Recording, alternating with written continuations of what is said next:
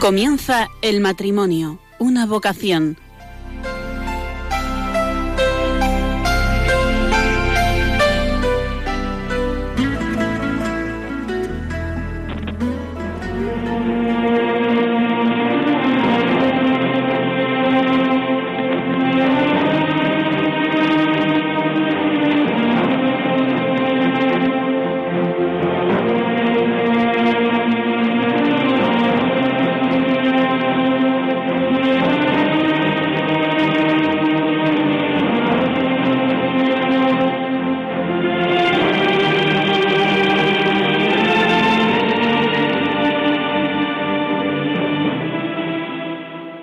buenas noches, queridos oyentes de Radio María. Soy Conchita Guijarro y les hablo desde Valencia para ofrecerles el programa El matrimonio, una vocación, que hemos preparado con mucho cariño para todos ustedes.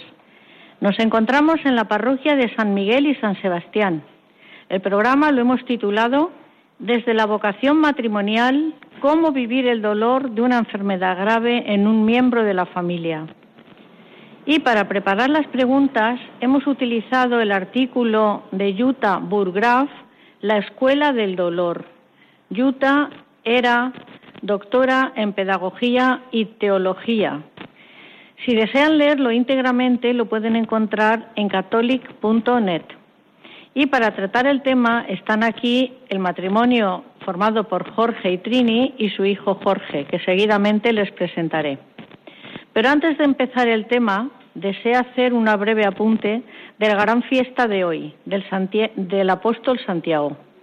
Durante su vida junto a Jesús presenció el milagro de la hija de Jairo. Fue testigo de la transfiguración y con Pedro compartió las horas previas a la pasión en el Monte de los Olivos. Se le llama el apóstol de la Virgen porque ella le ayudó con su aparición en Zaragoza a cristianizar España. También se le llama el apóstol de la paz. Además, es el patrón de España. Murió el 25 de marzo del año 41 en Roma.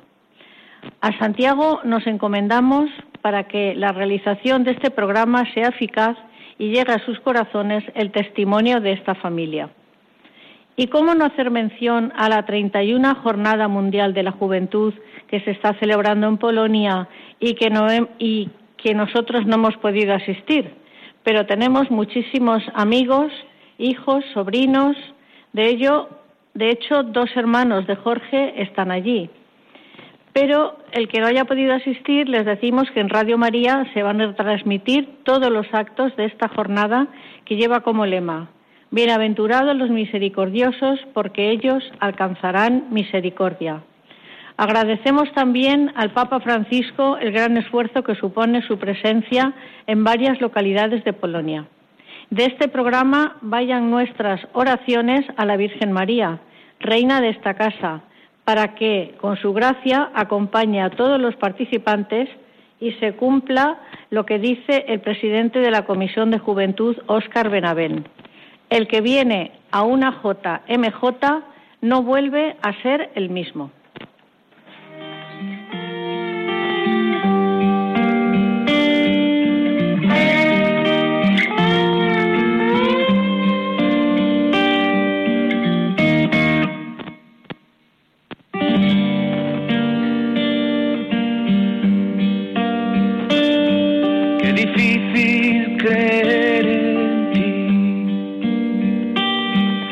El cielo es siempre gris. Qué difícil creer que eres amor, con el alma desgarrada de dolor. Qué difícil creer que estás vivo, que eres fiel, providente y amigo Qué difícil creer que eres más fuerte. Si parece que triunfa el odio y la muerte. Les hemos puesto la canción de Luis Alfonso Zamorano, Qué difícil creer en ti, porque cuando el cielo está gris, la verdad es que cuesta mucho creer. Pero no es el caso de esta familia que nos acompaña esta noche, el caso de Jorge y Trini, a los que les voy a presentar. Están casados hace 23 años y tienen tres hijos. Jorge es agente comercial. Buenas noches. Hola, buenas noches. Y Trini es directora de negocio. Buenas noches, Trini. Hola, buenas noches. Los tres hijos son Jorge, que tiene 21 años, Julio, que tiene 18, y Ángel, que tiene 15. Que íbamos a tenerlos aquí para dar testimonio de cómo vive esta familia el dolor, pero están en mejor sitio. Como dice el Evangelio, han escogido la mejor parte. Se han ido a la JMJ. Están allí. Pero bueno, mm, vamos a empezar ya con las preguntas que tenemos preparadas para darles a ustedes a conocer cuál es el tema. Eh, Jorge, mm, el 28 de agosto del año 2010, le diagnosticaron una leucemia linfoblástica aguda en ese momento empezó un difícil trayecto que tenía más del 80 y 100% de las células cancerígenas en médula y en sangre. Estaba muy mal. Empezaron un tratamiento de quimioterapia y eh, se pasaron casi tres años en el hospital. ¿Qué recuerdo tienes de esa fecha, de esas fechas? Pues del primer cáncer tengo realmente pocos recuerdos, porque bueno, empecé con 15 años, acababa de pasar, bueno, de hecho me cogieron hematólogos porque eh, era justo la edad en la que pasas de, del médico pediatra a, adultos. Claro, yo era el más pequeño de la planta. Y yo creo que el cerebro de alguna forma tiene una especie de borrado automático de cosas malas o algo, porque de la primera vez eh, prácticamente no me acuerdo. O sé que lo pasé mal, tengo cosas borrosas, pero es todo muy difuso, no, no recuerdo muy bien. Además fue muy largo, entonces de la primera vez prácticamente no me acuerdo de nada, sinceramente. Pero seguro que Trini sí que se acuerda de aquellos tres años, ¿eh, Trini? Me acuerdo de cada día. sí. Bueno, pero tampoco no con ese dolor no lo tienes presente. Me acuerdo, me acuerdo, pero con esperanza, porque digo, bueno, lo pasado, pasado está y no quiero ni volver a pensarlo.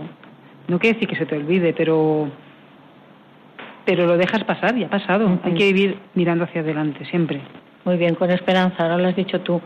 Eh, pero pasa una cosa, el 25 de agosto del año 2014, o sea, cuatro años después, te tienen que volver a ingresar, tienen que ir tus padres a buscarte a Pamplona porque se te, te pasa algo. Yo estaba en Pamplona con unos amigos y, bueno, a mí sí, bueno, eh, yo soy, suelo ser muy activo y esa vez eh, prácticamente no salía de la habitación, me dolía mucho la cabeza Total, que me hice unas, unas, analíticas allí en el centro de salud y me dijeron que lo prudente era volver a Valencia después por mis antecedentes y que hiciesen pruebas porque algo no acababa de cuadrar. Con lo cual tuvieron que venir mis padres a por mí, volvimos a Valencia y ya me hicieron unas pruebas y detectaron que, que había tenido una recaída.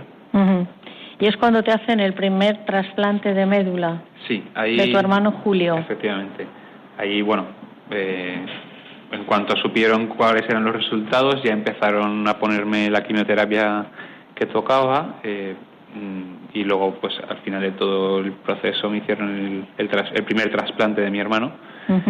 Que bueno, la verdad es que en un principio tenía buena pinta, pero bueno, al final. Eh, tengo, aquí una nota que el 27 de enero de este año te vuelven otra vez a ingresar. Eh, yo estudié, estudié un año de medicina eh, y al acabar el curso, pues bueno, me di cuenta por razones varias de que me quería cambiar a, otras, a otra carrera.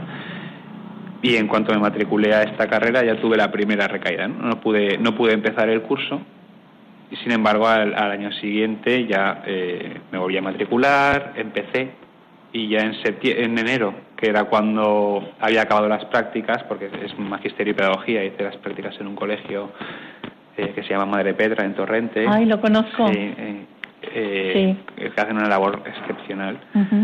Y bueno, pues al acabar las prácticas mm, tampoco me, encontraba, bueno, de hecho me encontraba bien, justo justo en esa prueba me encontraba bien, no, no tenía miedo, porque hay veces que sí que vas como con un poquito de de miedo de, bueno, llevo una temporada que estoy cansado, pero es, ahí, sin embargo, yo me encontraba fuerte y, y bueno, cuando fuimos a una revisión, una cosa muy ordinaria, muy normal, me dijeron que, que bueno, que había tenido una recaída, con lo cual no pude acabar el curso.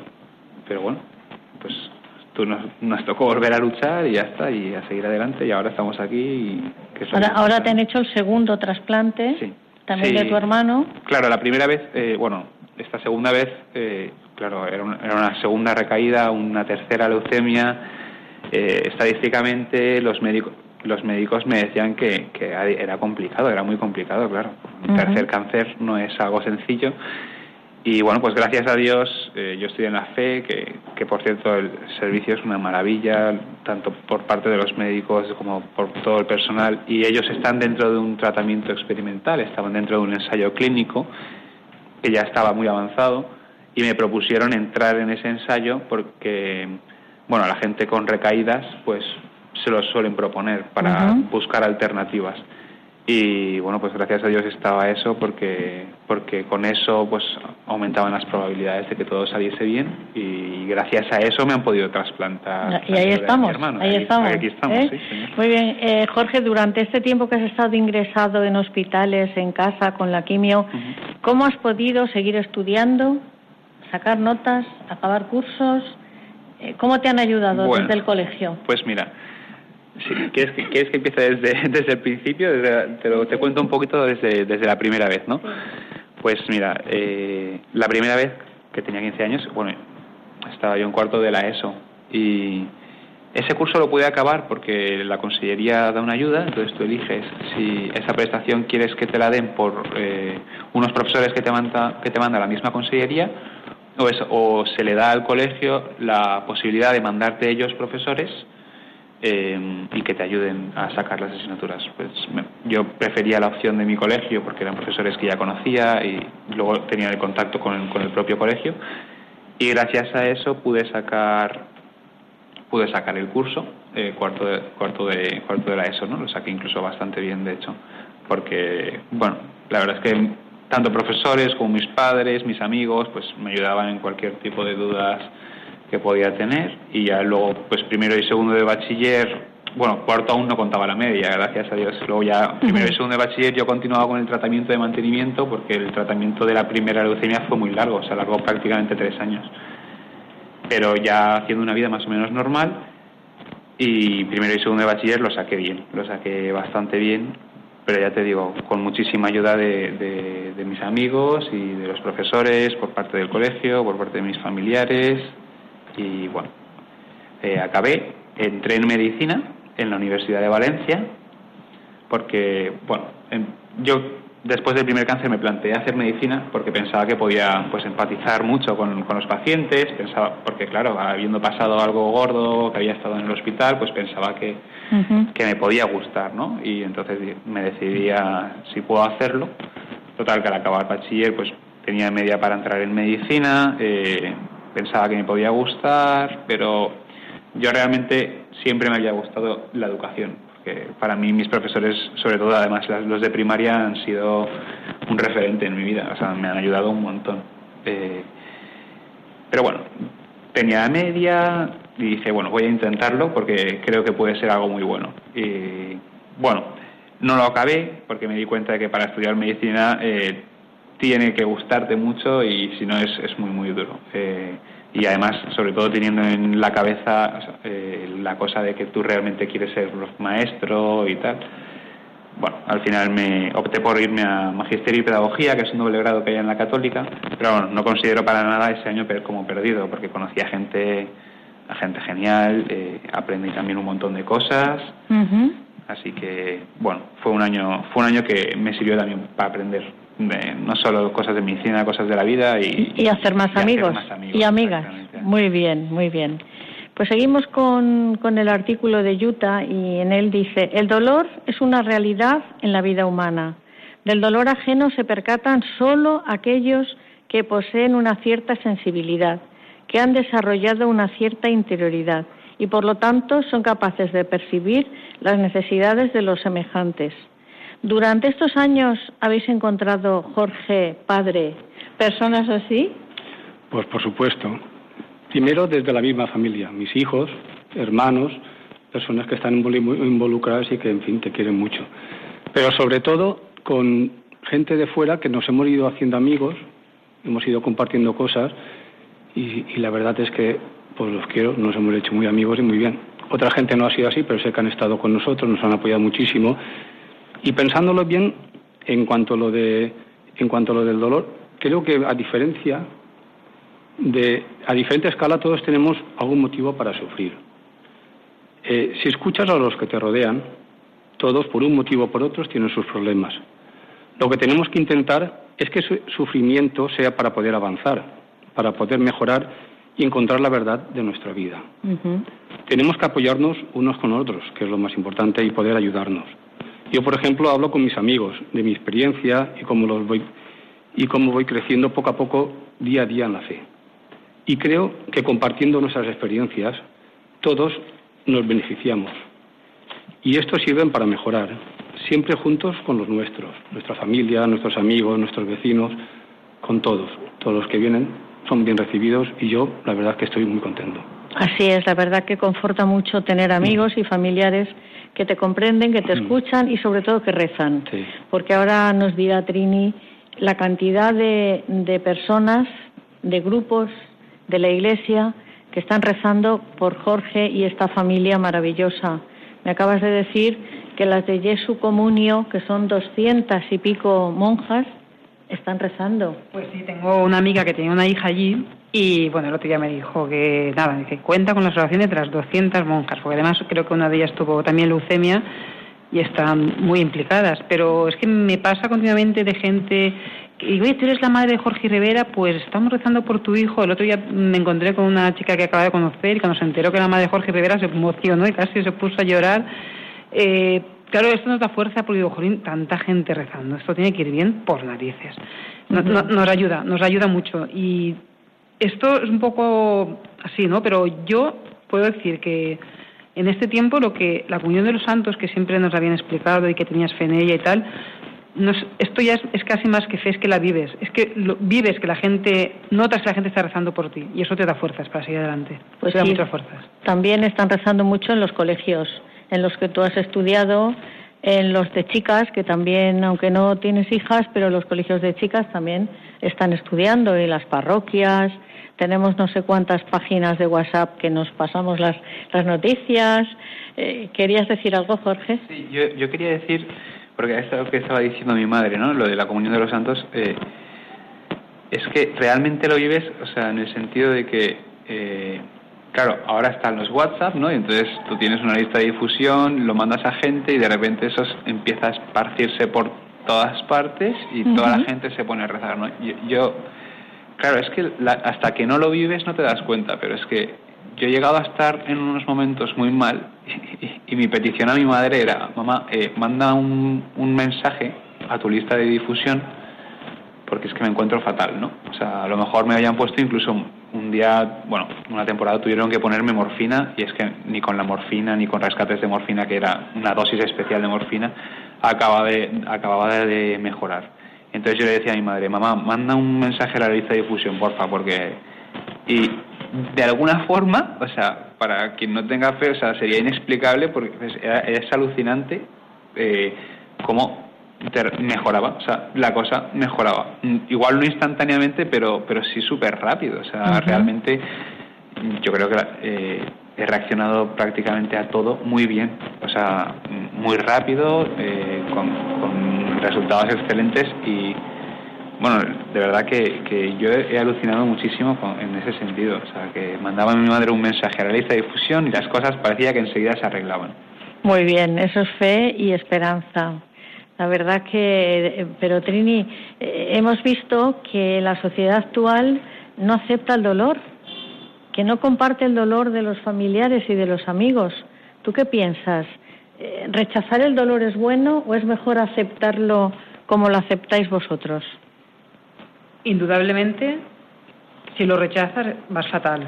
A ver, yo, no yo tengo que decir que nosotros hemos tenido momentos muy difíciles. Yo personalmente tuve unos momentos muy difíciles en los que no podía más, no quería eso. No, bueno, nunca lo he querido, vamos a ver. Pero un momento que, que, que me, me rebelé, me rebelé y no quería que esto estuviese pasando. Y tengo que decir que que si tú no aceptas el dolor y te revelas, el dolor es doble. Es doble. Yo, yo creo que, que mira, en esta, en esta vida estamos un poco viviendo una sociedad en la que prima el placer a, toda costa. Parece que, queramos ocultar todo lo que sea desagradable, todo lo que sea sufrimiento. Y es verdad que la, vida es maravillosa, entonces hay que disfrutar todo lo que se pueda a tope. Pues es que hay cosas tan bonitas, levantarse cada día es, es precioso, ver el sol, salir a caminar, es que se valora todo tanto pero es verdad que la vida tiene cosas buenas y tiene cosas pues que no nos gustan tanto. Tiene luces y sombras. Yo como me gusta mucho el arte, digo, pues bueno, hay veces que hay cuadros que cuando más oscura es la sombra, más brilla la luz. Pues mm, creo que tenemos que educar a nuestros hijos en, en este camino de, que, bueno, disfrutar de lo bueno cuando se puede a tope y cuando tengas que sufrir, pues también hay que vivirlo. Hay que vivir ambos momentos y, y saberlos vivir bien Sí, Jorge, padre, nos quería decir algo. Yo, pensando con el dolor, yo creo que es una realidad que es inevitable. O sea, todos en la vida tenemos que pasar algo de dolor. Antes, después, un nivel, otro, todos lo tenemos que tener. Y lo que debemos hacer es aceptar el dolor y crecer a través de él. Y el que huye del dolor, creo que elimina incluso los, los placeres de la vida, porque muchos placeres si no tuviéramos dolor no nos daríamos cuenta de que existen. Una cosa mínima, tomar una caña con un amigo, cualquier cosa. Cuando tú has sufrido o lo has pasado mal, esos detalles, o ver el sol, o un amanecer, esos detalles valen mucho. Se, como decía mi valoran más. Como decía mi mujer antes, ver a mi hijo cada día eh, vivo, vivo, eso ya vale todo el mundo. Para eso, ¿qué hay que hacer? Hay que tener alguna vez pasar dolor. Pues sí. Estarán, supongo, queridos oyentes de Radio María, escuchando estos testimonios y vamos a hacer un pequeño alto en el programa. Les vamos a poner una canción que se titula Dios proveerá, porque así es la fe del cristiano, la fe del que participa en la vida de Cristo. Hay que proveer, proveernos de ese amor y contagiar a los demás.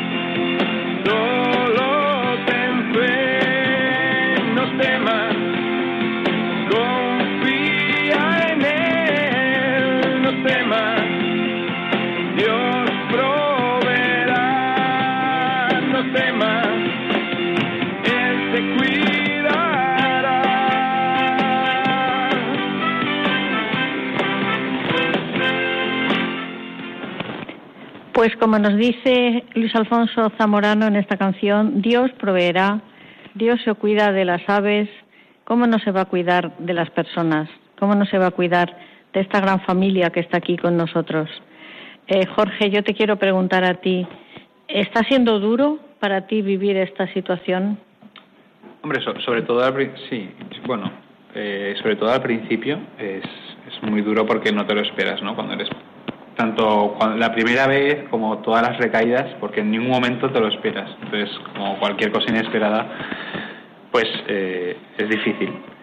Pero, pues gracias a Dios, pues tienes a toda la gente apoyando, eh, sabes que hay gente rezando, ves que las cosas van, van saliendo y tienes esa esperanza, ¿no? Y, respecto a lo que estábamos hablando antes del paro musical, pues del dolor, ¿no? De aceptarlo o no aceptarlo. Pues a mí hay una cosa que me da muchísima paz y es pensar, que Dios es nuestro Padre, ¿no?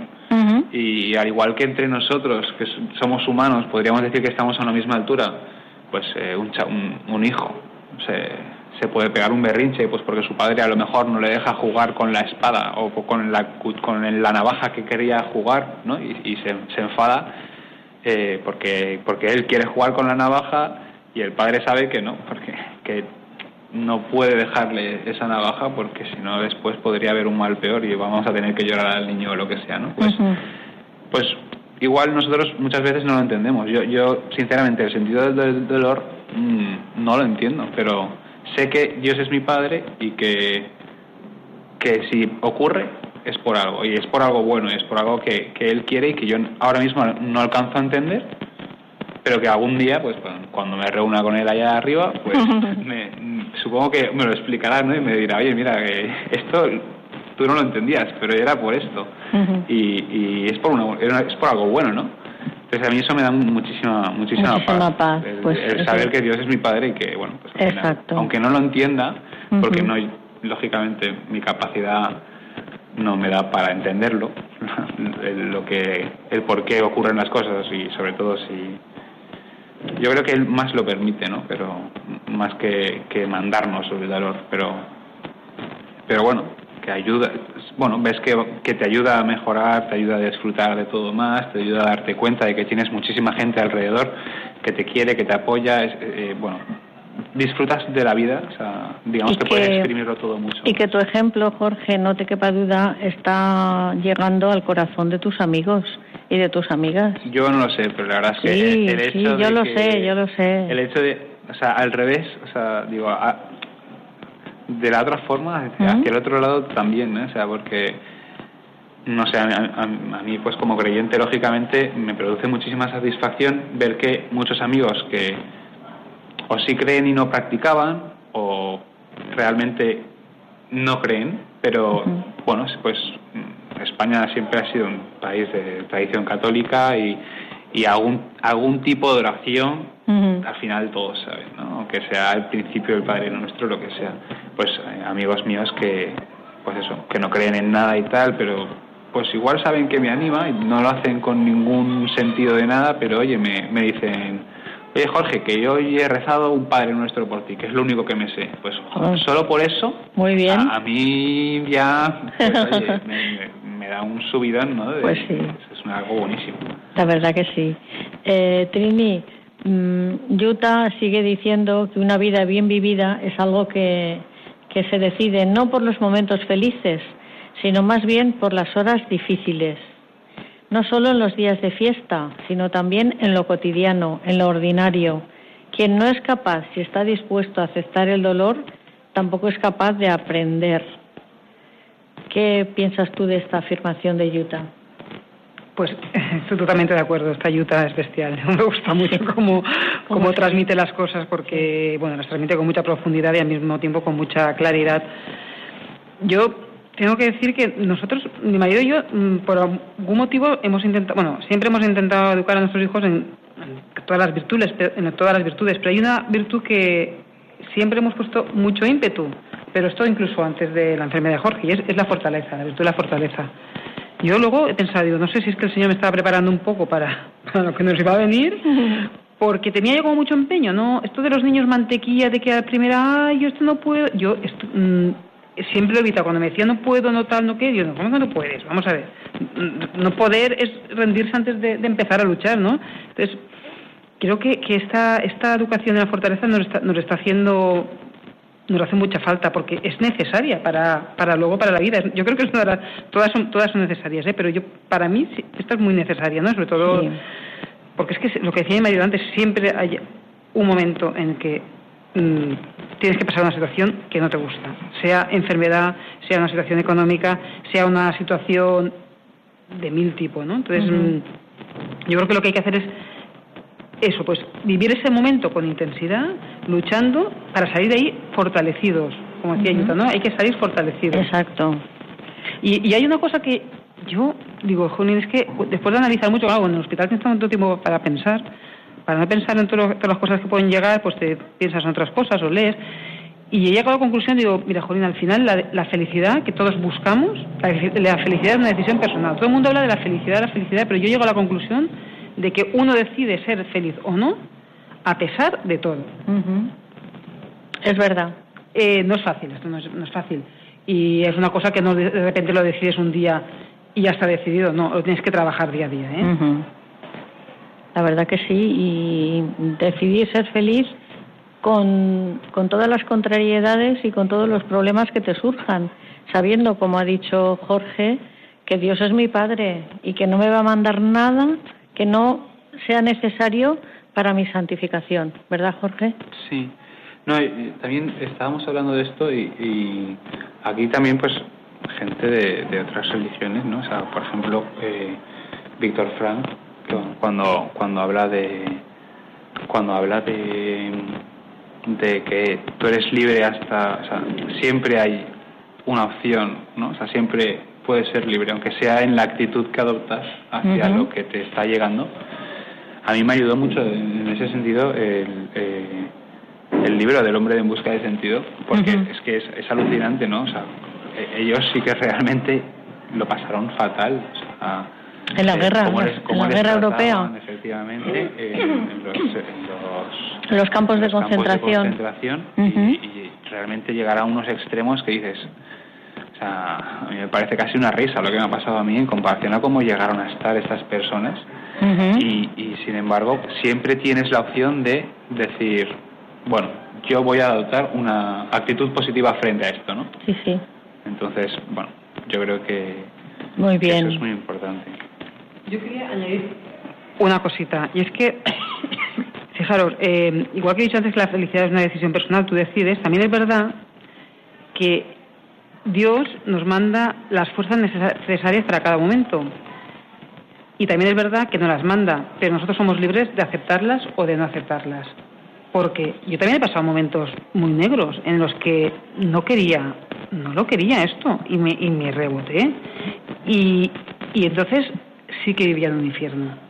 Estuve un tiempo, gracias a Dios tengo muchos amigos que me han ayudado, mi familia, y resurgir esa, y gracias a Dios, porque entonces sí que estaba en un infierno. Cuando tú rechazas, no quieres, no tal, eh, te rebelas, entonces es mucho mejor decir, no, pues Señor, yo esto no lo quiero, pero si tú lo permites, mm, dame las fuerzas. No quiero entenderlo, no, pretendo entender a Dios, o sea, sería muy presuntuoso, pero por favor, dame la fuerza. Entonces, Él te las manda. Y yo también me he dado cuenta de que mucha gente, y Dios manda las fuerzas a todos, a que se las pide, a que no. Lo que pasa es que luego estamos nosotros libremente que podemos decir, vale, las, las fuerzas, que las aceptas o, no? o, las rechazas. Claro, exacto. El propio Jesús, cuando estaba en, en el Calvario, en la cruz, dijo, Dios mío, Dios mío, ¿por qué me has abandonado? O sea que es, es humano el sentir ese, ese miedo, esa, esa sensación ante el dolor, es humano. Y la propia Santa Teresa de Ávila, cuando se le rompe el carro en medio del río, le dice, Señor, ¿por qué no me ayudaste? Y el Señor le responde, para probar tu sufrimiento. Así trato yo a mis amigos. Y, el, y Santa Teresa le dijo, por eso tienes tan pocos. Porque la verdad que a la pobre santa que iba creando comunidades de monjas, se le rompe el carro y se cae en el agua, en medio del río y dice, así trato yo a mis amigos. O sea, que puedes considerarte un gran amigo de Dios, Jorge, por cómo te está tratando. Sí, por eso sí. ¿eh? Vamos, pero ya te digo que, que, es tu padre y se lo dices con, toda confianza, efectivamente. O sea, que te puedes quejar, tienes derecho a quejarte y que no... Le dices, oye, mira, que de verdad que no lo entiendo, que no quiero, ¿no? O sea, el, lógicamente no lo quieres en ningún momento, pero como ha dicho mi madre, la diferencia está en, bueno, lo acepto porque ya yo no voy a poder hacer nada más que luchar o, me hundo, ¿no? Sí, porque puedes, o sea, el dolor yo creo, yo por lo que he visto además, eh, no, te, no te deja indiferente nunca. No. O te hace crecer como persona, te ayuda a mejorar y a disfrutarle de la vida y a disfrutar de la gente y a rezar más o lo que sea, o mm. eh, por el contrario puedes rebelarte contra el dolor y eso lo que lo que hace es hundirte. Porque el dolor si se puede evitar, hay que evitarlo. Hombre, por supuesto. Moralmente hay obligación de evitar el dolor. Masoquismo nada. Aquí no somos masocas nadie. Pero cuando no hay forma de, evitar el dolor y tienes que pasar por esa situación, pues lo que ha dicho tu madre, Señor, tú lo quieres, pues yo lo quiero. Claro. Pero dame fuerzas para seguir adelante. Pues queridos oyentes de Radio María, estamos en el programa El matrimonio, una vocación Y vamos a hacer un, un pequeño corte y les decimos a, a, nuestros oyentes que si quieren hacer llamadas para hablar con esta familia, pueden hacerlo al 91 153 85 50. Les repito, 91 153 85 50. Y si no pueden entrar en antena porque por el problema que sea, nos pueden hacer las preguntas a mi correo electrónico del programa, que es el matrimonio, una vocación, dos en número, arroba radiomaria.es. El matrimonio, una vocación, dos, arroba radiomaria.es. Les hacemos un pequeño corte musical.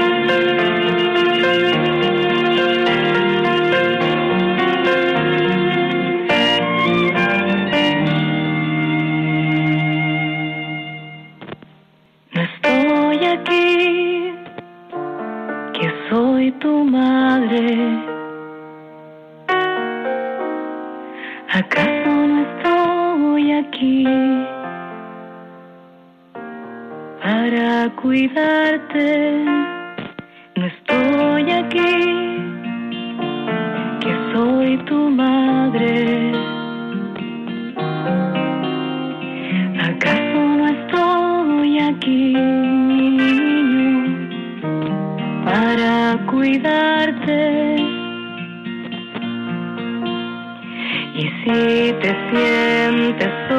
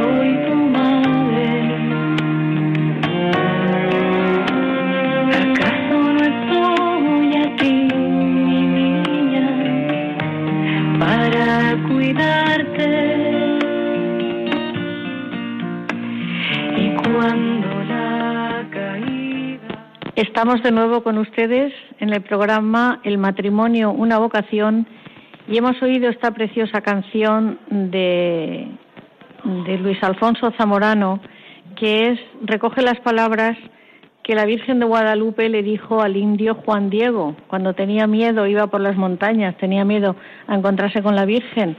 Y la Virgen le dijo estas frases, bueno, le dijo efectivamente y Luis Alfonso Zamorano le ha puesto música. Es una canción entrañable del todo. Vamos ahora a preguntarle a, al padre, a Jorge. Eh, quien sufre muestra a los demás cuál es su riqueza interior. Cuán fuerte es vuestra fe, vuestra esperanza y vuestra caridad. Porque una persona que sufre siempre tiene compasión y respeto ¿Vosotros sentís esa compasión y ese respeto de los familiares, de las personas que os rodean y que conocen el caso de, Jorge?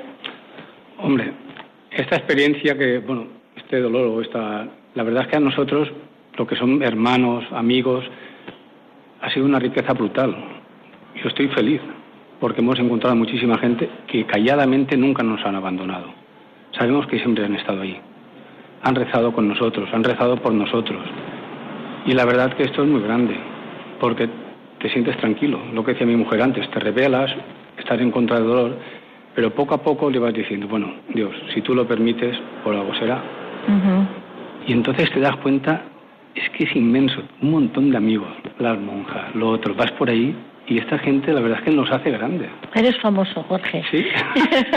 de hecho, mira, pues a todos mis amigos que me están escuchando, porque sé que hay amigos que sí que están, están escuchando esto, y a todos los seguidores de Twitter que también, bueno, y por supuesto a toda la gente que sé que está rezando por mí, pues quiero agradecérselo, desde aquí, ¿no? Porque porque sin ellos esto pues seguramente no hubiera sido posible, vamos, estoy seguro.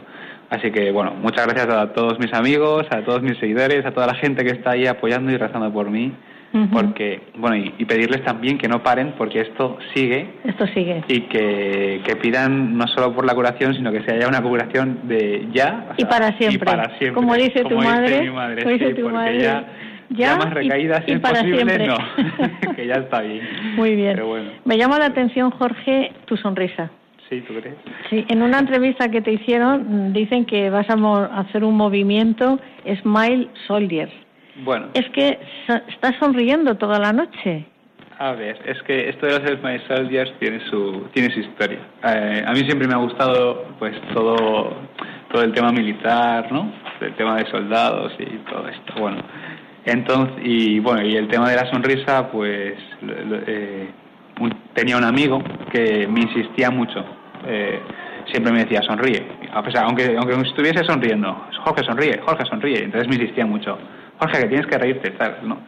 Y entonces, eh, bueno, pues cuando empezó todo esto, pues mm, de alguna forma quería, pues, pues vamos a ser un grupo, ¿no? Vamos a hacer una piña y creamos pues el movimiento Smile Soldier, ¿no? Que bueno, era una chorradita por, por darle un poquito de gracia a, a la cuenta de Twitter que, que me hice y pues nada, empezó todo así. De hecho, hemos hecho alguna camiseta para poder ayudar a la Fundación Josep Carreras, que es la que se encarga de las leucemias, ah, eh, bueno, de una forma así más, ah. más potente aquí. Y bueno, pues nada, empezó todo eso, eh, que hay que sonreír, ¿no? Porque eh, me preguntaban, ¿por qué sonríes, no? En esa, en esa, en esa entrevista, y yo creo que sonríes porque, porque lo contrario es peor, porque cambia totalmente tratar con alguien que te está sonriendo. Por ejemplo, en el hospital, una enfermera que te venga sonriente o un médico sonriente eh, te puede cambiar el día. Eh, si te viene de bajón o te viene con malas pulgas y tal, pues ves todo de otra forma. Claro, claro. La sonrisa es muy eh, Trini, ¿es doloroso experimentar la propia impotencia? ¿Buscas refugio en la fe? El dolor es, es muy profundo. Cuando ves a un hijo sufrir, eh, yo creo que eso no se puede ni transmitir, ¿no? Es, es un dolor muy profundo. Yo, hay un pasaje de la Biblia que, que he llegado a experimentar de una forma bestial, ¿no? O sea, de hecho, cuando lo oigo, lloro. Y es en el, en el pasaje en el que Simeón le dice a la Virgen, y una espada te traspasará el alma. Mm.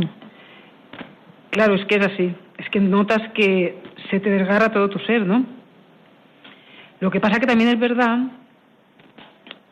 que en estos momentos la fe es, es un regalo. Es un regalo. Yo, mira, desde aquí quiero dar gracias a mis padres por haberme educado en la fe. Y pido a todos los padres que son creyentes que se preocupen por la educación de sus hijos en la fe, porque el ambiente nos lleva a relajarnos y hay que formarles. Y, formarles en, en, la fe, porque tampoco no se trata solo de de que tomen la primera comunión y no, o sea, formarles en la fe, porque en un momento dado está, el tener esa fe te puede cambiar la vida y te puede ayudar. Hay un santo que, que no, no, sé qué santo fue, pero me, me gustó esto mucho, ¿no? Porque dijo, Señor, danos fortaleza para cambiar lo que podemos cambiar. O sea, cuando una cosa, como decías tú antes, cuando el dolor se puede evitar, a muerte, a muerte lo hace, bueno, yo soy muy luchadora, entonces cuando había una cosa que un pequeño sufrimiento que podía emitir a mi, a mi hijo, movía al hospital de sitio si hacía falta. O sea, luchar. Fortaleza, dame Señor, para fortaleza para cambiar lo que podemos cambiar. Serenidad para aceptar lo que no podemos cambiar. O sea, en ese momento, pues, Señor, ayúdame a lo que no pueda cambiar, pues decir, bueno, pues nada. Y otra cosa muy importante, sabiduría para discernir entre una cosa y la otra. Y la otra. Claro, porque eso es lo más difícil a veces. Eh, perdona, Trini, pero tenemos una llamada. Me parece que llama doña Trini. La primera llamada. Dígame. Ah, buenas noches. Buenas noches, doña Trini? La madre y la abuela. Muy bien, bienvenida al programa. ¿Le está gustando? Me está encantando. Doy las gracias a Dios por los hijos que me ha dado y por el nieto que me ha dado. Muy bien. El mundo llegó, te da paz. Y no he visto nunca a mis hijos desmoronarse. Ujú. Gracias. Pues eso, doña Trini, se debe a la fe que usted les ha transmitido cuando eran pequeños. Tenga usted la seguridad que ese es el premio que le da la Virgen. Gracias por su llamada y muy buenas noches, que tenemos otra llamada. Dígame. Eh, Ca- Carmen de Guadalajara. Sí, sí, sí, sí. Dígame, Mire, buenas noches. cuando- buenas noches. Cuando tenía 37 años, ¿Sí? me- un tumor blanco me comió el fémur y me lo partió por, en dos completamente. Me recostó, me costó mucho la recuperación. Pero en ese momento dije al Señor, Señor, qué fácil es darte las gracias cuando no nos pasa nada. Entonces él me dio la gracia de decirle, gracias Señor, no sé lo que va a ser de mi vida, pero te doy las gracias. A los pocos años, un tumor en el oído, un globus yugular, que también era grave. Me operaron y también con una paz y una serenidad que yo no me lo puedo explicar. Es gracia de Dios. Después, hace 11 años, cáncer de mama.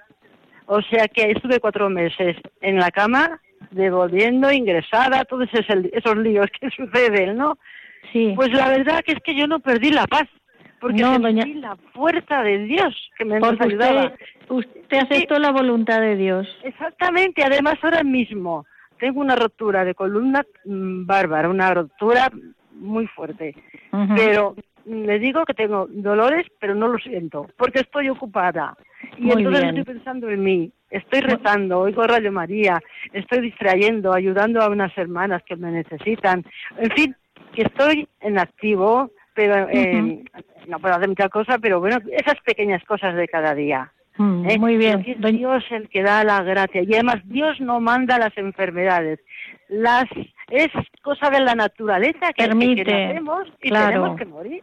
Eh, claro. La- para luego después resucitar, pero nuestra vida y además tiene que ser en paz y con alegría, porque Dios, yo le digo a usted que me ha ayudado siempre, siempre.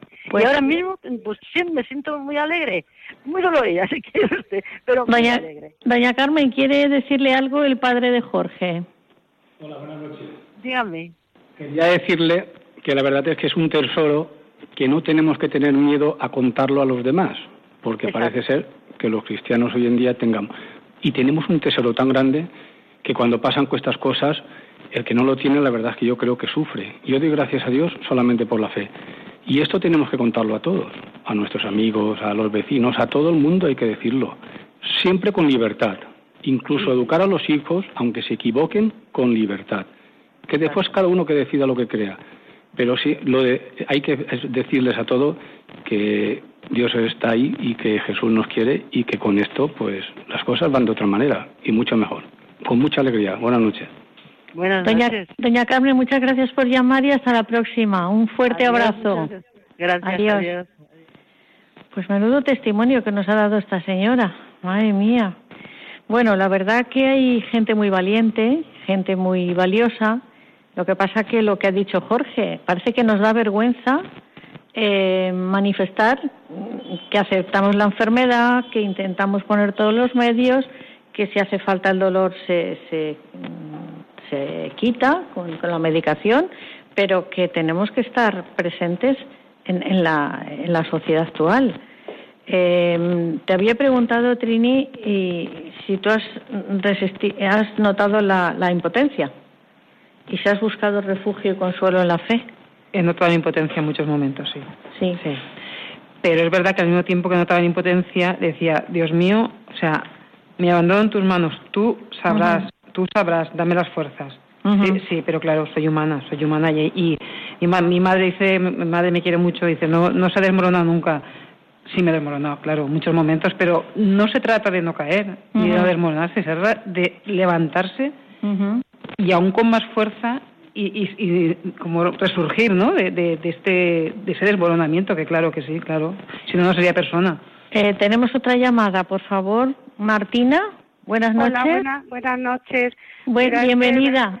Gracias. y El, bien- el testimonio es que me ha puesto los pelos de punta, porque en el 2006, que fue cuando lo tuvo la primera vez él, también tuve yo uno. En el 2014 tuve una recaída. Bueno, mi primer cáncer fue en el 2000, perdón, en el 93 de mama.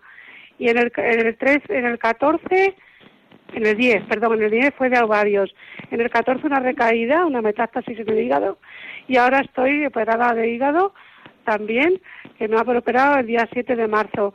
Y es verdad, bueno, es que la fe, la fe es increíble, porque yo nunca me vengo abajo, eh, acabo de, ya te digo, de me han operado el día 7 de marzo, ahora mismo todo lo que como, pues porque estoy con un tratamiento mm, bastante fuerte, llevo ya cuatro quimioterapias y me quedan dos, el día uno me toca otra, y la verdad es que mm, yo de verdad nunca pierdo la esperanza, nunca digo por qué, Señor. Lo único que le, yo digo al Señor, pues ahora mismo pues estaba cenando algo y, escuchándolos a ellos digo, es verdad, si es que el Señor no manda nada, el Señor permite las cosas, ¿por qué? No lo sabemos. Y yo creo que en este mundo tampoco lo vamos a saber. No, pero... A mí mm. me da una paz. Yo le pido mucho a la Santísima Virgen, porque como dice al Jesús por María, ¿no? Le pido mucho a la Santísima Virgen y a mí es que mm, siempre vienen en mi ayuda. Y mira, vivo sola y soy ciega. Mm. Estoy ciega, ¿eh? Martina. Y cuatro, Mar, sí, sí. Vivo sola. Yo tengo mis hermanas, gracias a Dios, y a la Virgen Santísima. Tengo, somos cinco hermanas y tengo mm, dos de ellas que viven encima de mí, pero yo vivo sola en mi casa. Yo en mi casa me lo hago todo. Pues Martina. Hablo por Mónica. Martina, le felicito porque habla por Mónica. sí, hablo por Mónica. Yo me, yo me lo hago todo en mi casa. Sí, sí. yo, mm, yo ahora mismo estoy solita en mi casa. Aún fíjate, cuando me dan el tratamiento, que este, este niño lo sabe, que nos ponemos muy malitos, pero bueno, decimos, bueno, señor, pues esto de dentro de una semana o diez días pues nos recuperaremos, nos pondremos mejor hasta que nos ponen la otra. Pues sí, Martina, muchísimas...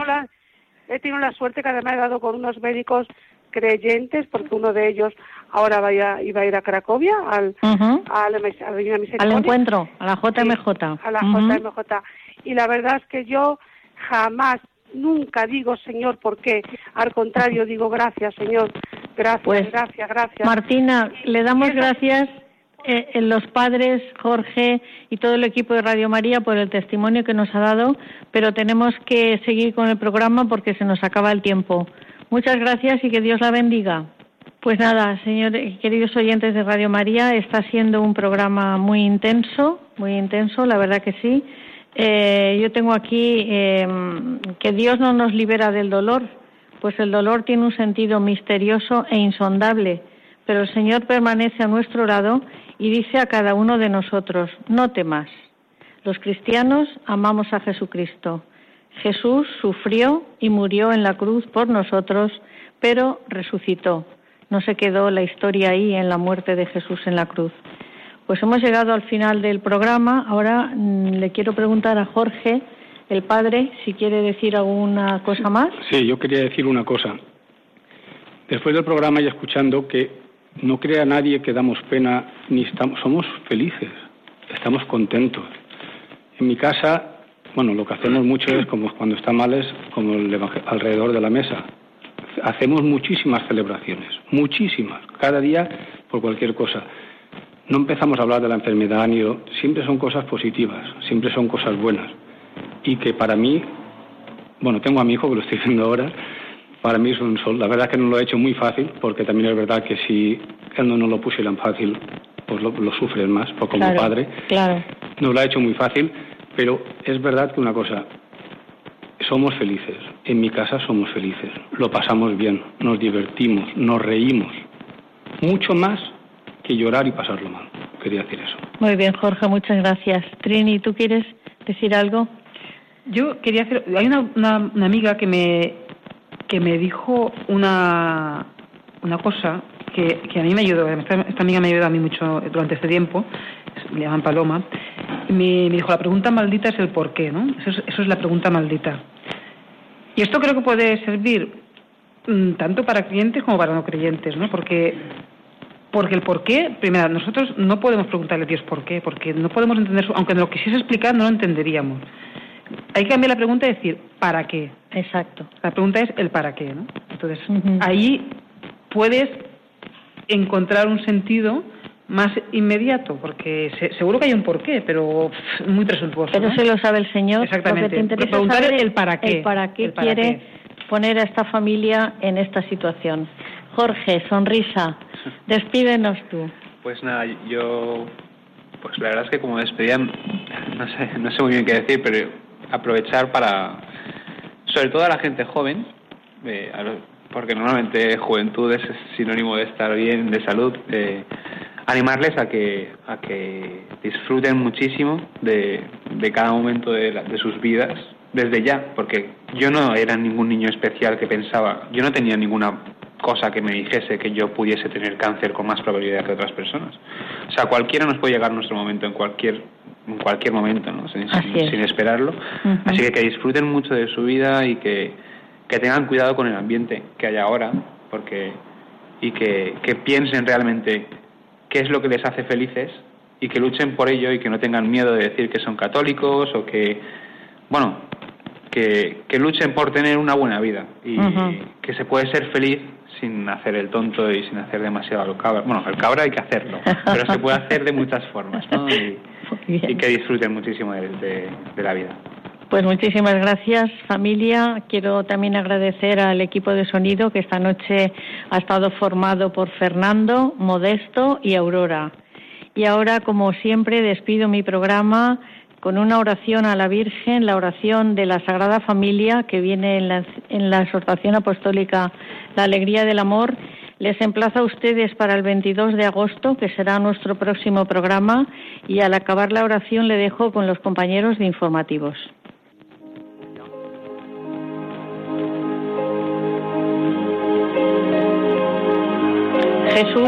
María y José, en vosotros contemplamos el esplendor del verdadero amor.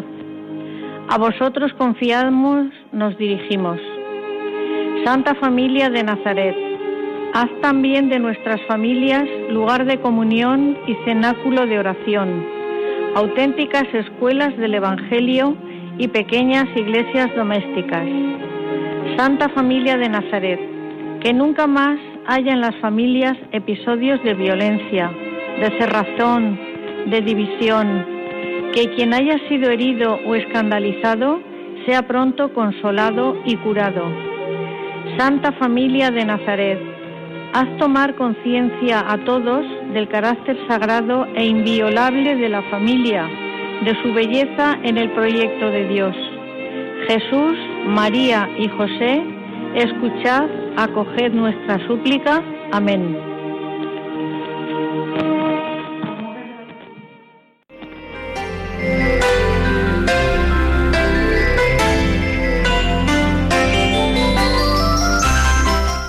Han escuchado El matrimonio, una vocación